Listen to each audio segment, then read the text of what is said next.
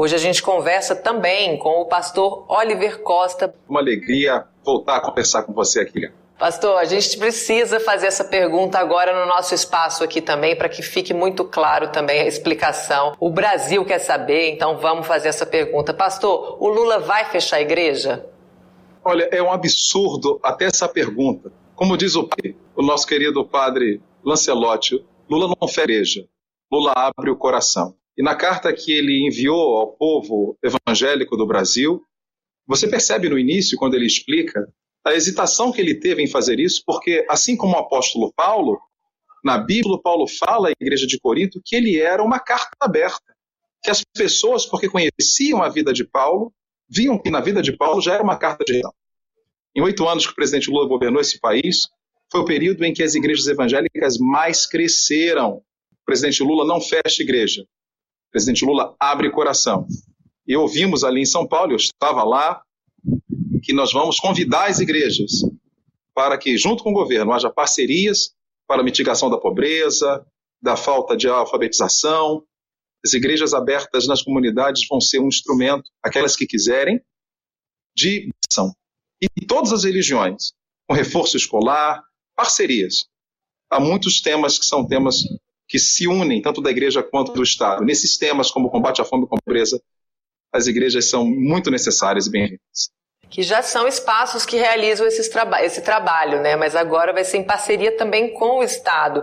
E eu queria saber é, do senhor, como líder religioso, né, que tem ali a sua comunidade, como é que a comunidade evangélica tem reagido à inflação dos alimentos, o aumento da pobreza e o desemprego? Então, como a igreja tem reagido em relação à inflação dos alimentos, Amanda? É isso, querida? Isso, como é que os, os fiéis, né, como é que os evangélicos estão é, vendo essa situação de, de comida muito cara, desemprego, aumento da pobreza, as pessoas nas ruas? Amanda, quando as pessoas no mercado, eu tenho conversado com as caixas do supermercado e a informação é sempre a mesma. As pessoas saem dos mercados. O preço dos alimentos continua altíssimo e a gente sabe que o bolsonarismo tem um mundo paralelo, um mundo fora da realidade. E quando a gente fala da vida das pessoas, da realidade real das pessoas, a gente vê que o povo está sofrendo. Nosso país é um país produtor de alimentos, nosso país é um dos maiores, se não o maior produtor de alimentos no mundo. A gente não importa tomate, a gente não importa cenoura, a gente não importa feijão, é tudo produzido aqui. Então, é um absurdo, não há justificativa para isso, a não ser a má gestão do governo Bolsonaro. E eu queria saber também, desde 2018, né, a gente está nas eleições de 2018, foi aquela utilização absurda dos valores cristãos como arma política. Só que em 2022 isso está muito mais intensificado, né? A Camila Jara estava falando agora também que se afastou da igreja porque não se sentia à vontade com uma imposição ali de certos templos também. Eu queria que o senhor falasse um pouco do uso político é, das igrejas, principalmente nesse momento assim de tanta de tanta violência violência política também e, e também fazer uso político das igrejas para as eleições. Amanda, é um absurdo que nós estamos vivendo. Nós nunca vimos isso. Aliás, a eleição do presidente Lula é uma benção também para isso, porque a perseguição à igreja que o bolsonarismo nos ataca e nos acusa, na verdade, eles estão fazendo. Há milhares e milhões de evangélicos de esquerda que estão saindo das igrejas, que não aguentam mais o ambiente bolsonarista de perseguição a eles. E você percebe uma coisa: quando a gente voltar a governar esse país, se nós falharmos, a falha será nossa. Uhum. Mas, se o governo Bolsonaro continua, cada falha que acontece é inegável que as pessoas culpam a igreja também. Hoje a Amazônia está sendo destruída. É impossível que as pessoas também não responsabilizem a igreja. Acho injusto essa responsabilização, mas a igreja apoiou o governo Bolsonaro, apoiou as pautas.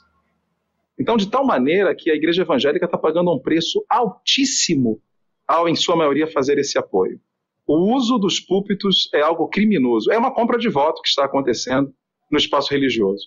E que é interessante, Amanda, que eles disseram tantas vezes que eles lutavam por uma escola sem partido, mas a gente está percebendo que está a igreja com partido. Então eu estou aqui muito admirável com a Igreja Católica, nós lideramos na Igreja Católica, e o povo já sabe que eles têm a maioria dos evangélicos que estão sendo engodados, estão sendo enganados.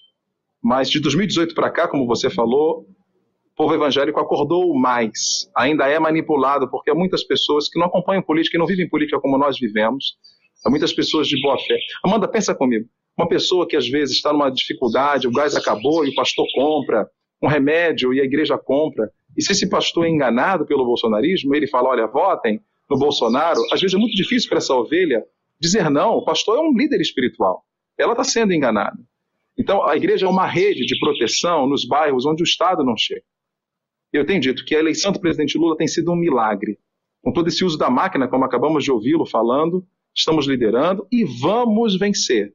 Porque assim como a igreja tem sido utilizada como palanque, ao mesmo tempo nós estamos aqui na imprensa combatendo esse uso da fé. Os evangélicos, muito mais que 2018, estão reagindo e por isso nós vamos vencer. Eu digo, Amanda, para você, terminando essa fala, que nós vamos vencer por uma questão espiritual também. Porque o bolsonarismo está levando a idolatria para as igrejas. E a idolatria, quem conhece a Bíblia sabe, é o pior pecado para Deus. Já que a idolatria, já que o presidente está sendo adorado como um bezerro de ouro, Deus vai dar a vitória ao presidente Lula.